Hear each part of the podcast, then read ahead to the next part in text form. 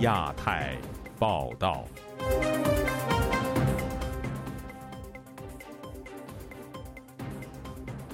各位听友好，今天是北京时间二零二三年二月二十四号星期五，我是佳远。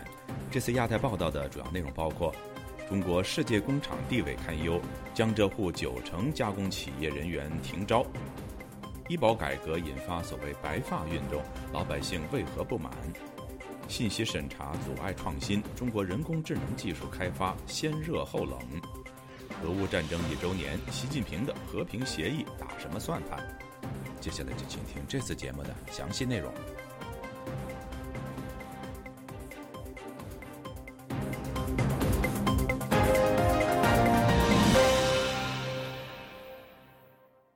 有网民近来发现，深圳盐田港层层集装箱积满了尘土，空箱为二十九年来高位。还有商人指出，元宵节后，江浙沪地区的九成加工出口企业停止面试。世界半导体零件大厂日本京瓷社长古本秀夫说：“中国生产在出口海外的商业模式已不可行，中国已不适合继续作为世界工厂。”以下是记者古婷的报道。本周三，有深圳网民上传的一段视频显示，一工厂正在按年龄招聘员工，等候面试的都是些年轻男女。一位招聘人员。对着站立的应聘者大声的吆喝着：“只招收1986年以后出生的人。”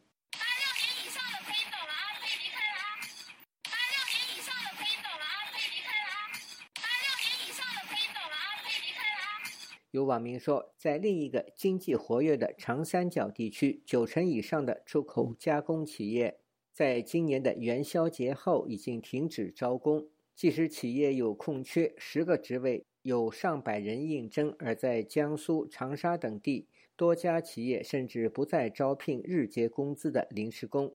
在西南地区，重庆、云南，大部分企业正在缩小生产规模以维持运作。在抖音平台，有网民列出十大电子厂暂停招聘的列表，其中包括长沙比亚迪、苹果、昌硕科技。苏州立讯等。本台周四致电成都富士康招聘人员王女士，对方说只招高中刚毕业的年轻人，但没有住房补贴。高中毕业两千一的底薪加加班工资加夜班补贴，然后加小时补贴，一个月综合收收入五千五到六千这个样子。在苏州从事外贸加工的商人马雅琴告诉本台，受到中美贸易战和疫情风控措施的影响，当地企业加速了供应链外移的步伐。美国试图和中国全面脱钩，国内出口商接到的订单同比下降百分之九十左右。他说：“肯定要脱钩了吧？现在应该冲击蛮大的。”马雅琴说，许多商人因亏损原因已经停止赞助大学的科研或学术项目。很多大学现在面临国家拨款下降，社会方面有很多名人的、名企业的学院，企业家钱拿不出来。现在不是大家都没钱吗？但是学生嘛还在招，所以现在就很困难。其实就是整个社会就被这种经济迅速下滑裹挟住了。全球的半导体。零件大厂日本京瓷社长古本秀夫日前说，在中美科技战下，中国生产再出口海外的商业模式已经不可能，中国已经不适合继续作为世界工厂。据英国《金融时报》报道，古本秀夫近日对美国对中国芯片禁令表示，如果芯片设备制造商停止向中国供应产品，肯定会影响公司订单。在美国的限制措施下，京瓷产品只会在中国制造，并在中国销售，并不会从中国生产后再出口海外。时事评论人士李先生对本台说：“啊，他现在国家没钱，现在体制内很多人。”工资都不能够按月的开出来了，或者足额开，总要拖欠那么几个月时间。现在的政府啊，它是内外交困的，和外交内政打了一团糟，这是一种不明智的、很愚蠢的一种行为。自去年以来，多家在华日资企业撤离了中国，转移到印度等国。随着美国新一轮对华制裁措施呼之欲出，越来越多的外资企业正在考虑撤离。自由亚洲电台记者古婷报道。武汉和大连等地近日接连爆发反对涉及医保政策的所谓“白发抗议”运动，官方媒体则呼吁民众要算大账、算长远账，理性看待医保个人账户改革。面对官方一面打压一面宣传，民众的不满究竟在哪里呢？以下是本台记者凯迪的报道。武汉从二月一号开始实施所谓医疗新政，导致了二月八号及十五号连续爆发众多民众参与的示威抗议活动。随后，官媒《经济日报》本周二发表评论，题为“理性看待医保个人账户改革”。文章称，个人账户新计入的钱的确变少了，但从整体来看，参保人普通门诊统筹待遇会提高。文章还呼吁参保人要理性看待改革，既要算小账，也要算大账；既要算眼前账，又要算长远账。不过，对于官媒的这番说辞，民众并不买账。微博跟帖中有网民说：“凭什么把我账户的钱花给别人？政策随意调整，伤害绝大多数缴费人利益。”还有的说明明是在抢，却还要给大伙儿讲故事。参与了武汉两次抗议活动的一位当地居民赵先生告诉本台：“本来就是一潭浑水，什么叫统筹啊？他说一千道一万，就是让你老百姓拿钱出来。”出于安全原因，赵先生接受本台访问时不希望透露真实姓名。二零二一年四月，中国国务院办公厅印发了关于建立健全职工基本医疗保险门诊共济保障机制的指导意见。其核心内容就是将原本划入个人账户的约一半资金转入统筹，用于建立所谓普通门诊统筹保障。对于医改把个人账户一部分钱转入统筹的做法，参与抗议的赵先生向本台表达了不满原因。医保以前是他每个月打到你那个医保卡上，你如果要是长时间没病呢，那么就是说你累积下来可能你医保里面有两三千块钱，你想去看门诊呢，就是用那个钱。去付，如果那个钱呃付完了之后还不够，你就自己掏现金，就这样。我说实话，我喜欢这样的付款方式，你知道吗？我不喜欢他那个什么统筹，因为到时候看病他还包括一个门槛费，八百块以外的才给你报，而且还在这个医保范围内的，嗯嗯才能给你报。你说那能报多少钱？旅美经济评论人士王健也告诉本台，中国医保改革个人账户的缩水，实际损害了大部分退休职工利益，因为他们平时都是靠个人账户里的钱来看病买药，只有看大病或住院才用到统筹基金。一位来自中国重庆、同样因安全原因不愿透露姓名的网友告诉本台，他的父亲母亲在医改后，医疗花费都比以前更多了。以前报得了的药，现在报不了了。以前是可以买进口药的，现在买不了进口药了，只能买国产的。然后以前报销比例高的，现在报销比例越来越低了。说白了就是政府没钱了。旅美经济评论人士王健分析，导致中国医保出现危机有多重原因，主要是人口老龄化快速到来，导致退休职工数量急剧上升；其次是特权阶层消耗医保资金速度加快。第三就是疫情封控期间涉及建方舱或核酸检测的经费开支，导致医保里的矛盾问题提前暴露出来。以上是自由亚洲电台记者凯迪华盛顿报道。中国国家卫健委疫情应对处置工作领导小组专家组组长梁万年二十三号说：“中国经受住了本轮疫情的考验，疫情已经基本结束。”不过，他的这一说法引起广泛质疑和讨论。请听记者孙成的报道。梁万年在发布会上表示：“如果从疫情本身的特点来看，可以说这个疫情已经基本结束，但是不能说它是完全的结束。现在的感染，在我们国家来看，还是处在零星的局部性的散发状态。”消息传出后，引发了网上舆论的热议。到目前为止，微博热搜话题“梁万年表示本轮疫情已基本结束”已经引来了近两千四百万次浏览。有网友充满讽刺意味的评价了梁万年表示疫情基本结束又不能说完全结束的说法，表示你这句话还是蛮有内涵的，但凡有一点意义，也不至于一点意义没有。也有人说“基本”这个词就很灵活，还有人嘲讽道：“开始结束都咱们说了算。”在加州湾区从事医学行业的八九学院领袖封从德认为，梁万年的说法带有一种模棱两可的特征。这个就是中共的很典型的诡辩法，黑的就是白的，白的就是黑的，他们叫辩证法，实际上是一套诡辩。这套诡辩他们已经用了几十年了，用得炉火纯青。又结束又没有结束。在同一场新闻发布会上，中国国家卫健委新闻发言人、宣传司副司长米峰表示，中国三年来坚持因时因势优化调整防控政策措施，并说道：“经过全党全国各族人民的同心抗疫，我国取得疫情防控重大决定性胜利。”梁万年则就这一决定性胜利的说法，在发布会上发言，表示：“谈到决定性胜利，实际上呢，对我们国家来说，它就是意味着我们已经经受住了这一轮疫情的一个冲击和考验，建立了比较好的人群免疫屏障。”方从德认为，上述中国官员、专家的说法实际上缺乏科学的根据。我觉得在中共的这个国家里边，没有办法讨论任何科学的问题，因为他们给出的数字完全不知道是真的还是假的。我们经常看见它是谎报的。现在这几年的状况，在公共卫生防疫这个领域，在我看来，它回到了文革的那种政治挂帅的状态。根据中国疾病预防控制中心公布的数据。从去年十二月八日到今年二月九日，中国累计在院新冠感染相关死亡病例超过八万例。不过，这个数字遭到了广泛质疑。美国《纽约时报》综合多家独立研究机构的评估，认为死亡人数多达一百万到一百五十万之间。在加州湾区从事医学行业的陈先生认为，中国当局宣布已经取得新冠疫情防控重大决定性胜利的说法，实际上是非常不科学的。他说。因为疫情病毒都是一波接着一波，一轮接着一轮的，有不同的新的变种会出现。虽然每一次它的毒性会降低，但是它波及的人群会越来越多，传染性会越来越强。自由亚洲电台记者孙成，旧金山报道。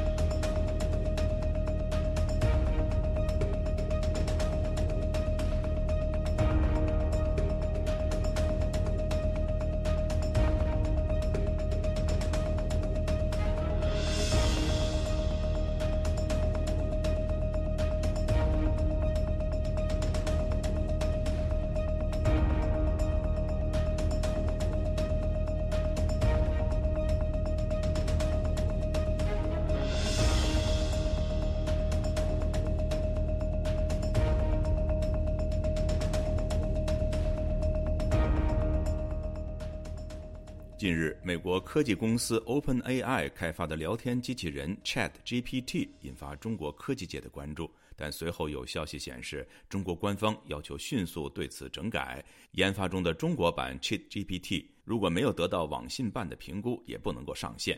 本台记者唐佳杰就此专访了台湾 AI 实验室创始人、美国微软公司原人工智能团队的亚太研发总监杜义锦。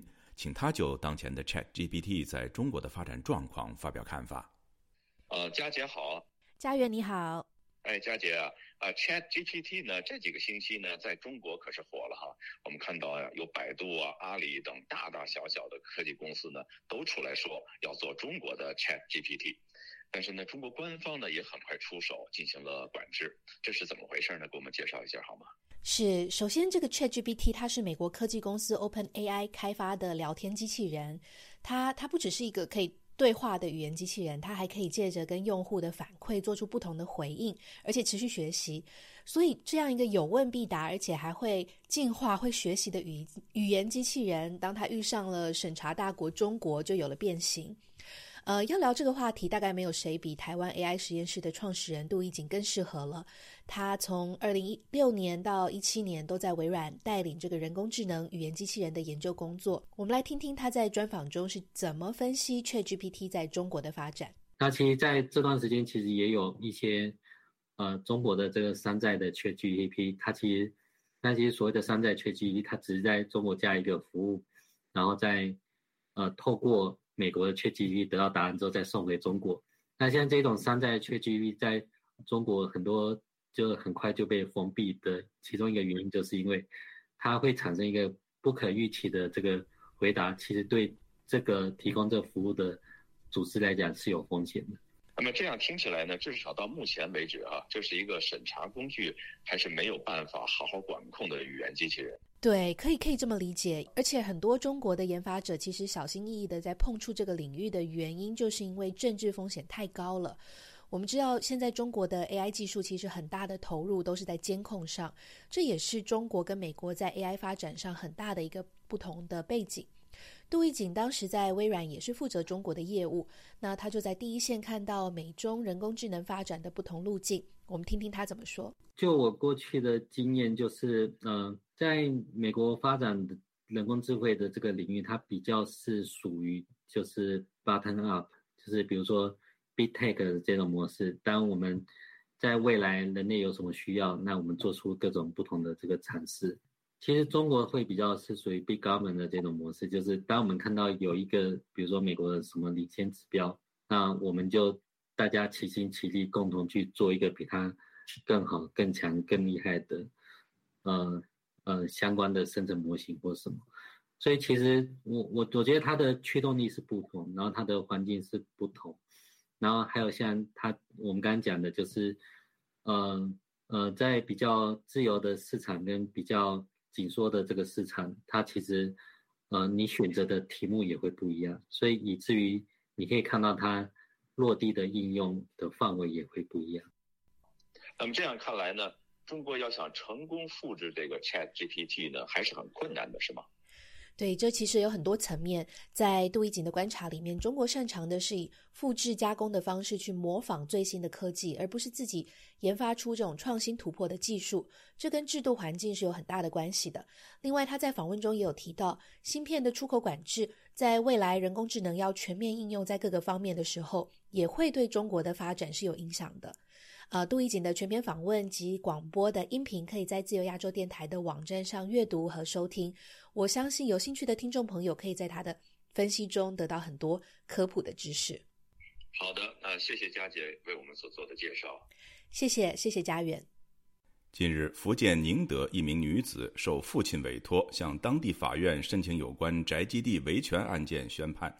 但法院又裁定第三方村委会不尽职，却没有追究当地镇政府的责任。而在维权过程中，当事人遭受性别歧视的现象也受到舆论关注。以下是本台记者经纬的报道。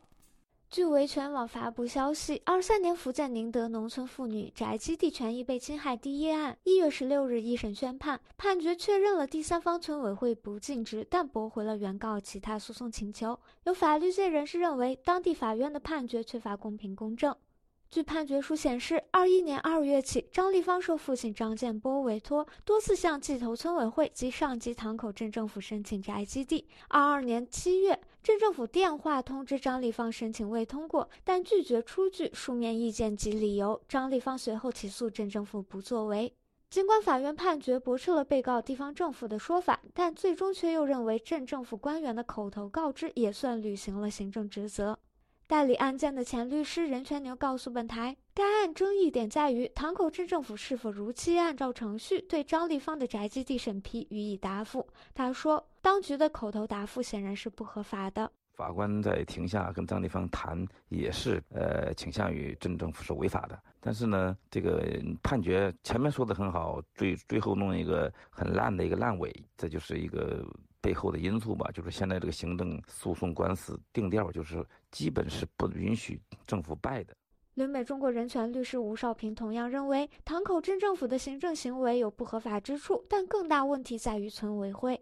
那因为我已经取得你村委会的这个盖章许可的文件，代表你村集体是同同意和通过的。那么至于你村集体在这个呃履行这个相关的这职责过程当中呢，没有见到全面的这种义务，比如说进行村村委会讨论、进行公示，那我认为这个责任是不在原告的。张丽芳在微博帖文中写道：“庭审中，被告流露出那种权力的傲慢和对女性的歧视，令人非常不舒服。被告镇政府多次强调他是受父亲委托，本人并没有宅基地申请资格。”案件代理人庄磊分析说：“张丽芳本人既是村集体经济组织的成员，并持有股权证，也是家庭承包地的共同承包人，享有申请宅基地的资格。”任全牛说：“男女平等的问题在中国农村目前仍很难落实。农村女性嫁出去后，所有的村民权益都被剥夺，甚至继承权也在男性家庭成员顺位之后。”他说：“所以说，这是一个制度性的不公，不是一个简单的一个歧视的问题了。”吴少平认为，在中国，个人权利必须依附于一定的组织或集体才能实现。如果组织或集体使坏或不作为，那么个人权利就很难实现，而且救济困难，维权之路往往也艰难曲折。自由亚洲电台记者金伟华盛顿报道。中国当局近年对自己认可的五大宗教，包括佛教和道教，加强管控。二月二十二号起，当局把这两个宗教中认证的教职人员纳入信息查询系统。官方声称，这是为了杜绝有人利用宗教诈骗。但有僧人认为，官方的真正目的是为了严加管理和巩固官方意识形态。以下是记者高峰的报道。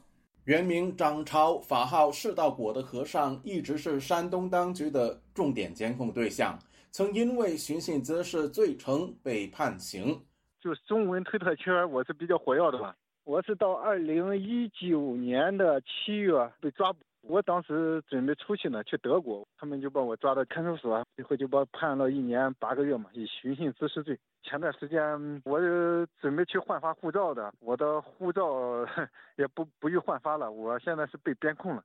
中国佛教和道教教职人员信息查询系统二月二十二日上线，根据官方的说法。民众可以透过官方网站查询依法认定备案的佛教和道教人员资讯。释道果接受自由亚洲电台专访前，曾登入中国佛教协会的官网，发现自己的个人信息被排除在外。在家的俗名和出家名，呃，任选其一。下面就是身份证号和他的。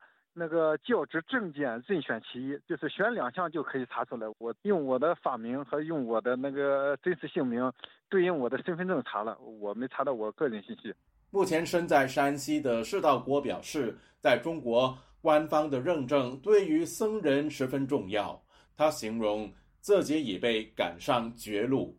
例例如，我有这个证，我就能做寺庙的法人。到其他的寺庙，我能能住下，能挂个单。但我没有这个证，我我就跟普通平常人一样，在官方的寺庙我挂不了单，什么都做不了。我以前在杭州住，在江西住，他们我到哪里去，他们都会驱赶我。他们就想在生活上把我们搞得走投无路。我是被赶得山穷水尽的。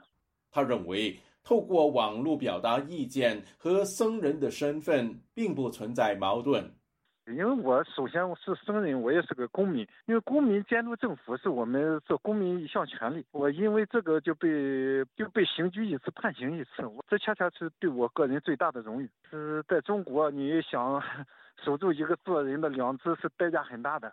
中共中央统战部表示，把教职人员的信息公开，有利于打击利用宗教敛财诈骗的行为。不过，世道果相信。加强对教职人员的管理，才是当局的真正目的。你要更更巩固你的官方意识形态呀！严重的洗脑之下，他们认为佛法就是社会主义呀。但我们作为一个修行人，我们也是听佛的话。中国国家宗教事务局的官网表示，伊斯兰教、天主教和基督教的查询系统未来也会上线。自由亚洲电台记者高峰香港报道。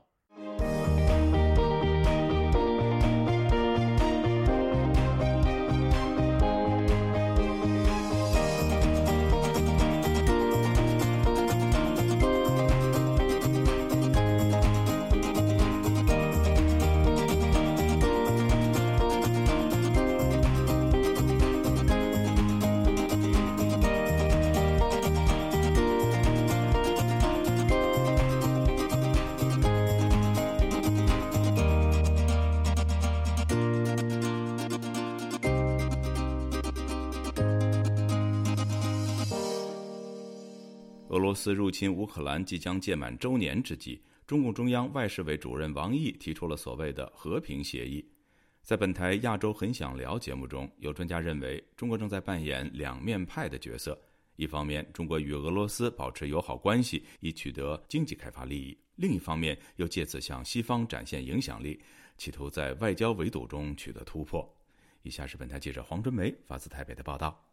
中国外交部近日表示，中方将在二十四日乌克兰战争爆发周年时发表关于政治解决乌克兰危机的立场文件。彭博社解读，习近平想要透过和平计划，让自己能成为一个全球级的政治人物。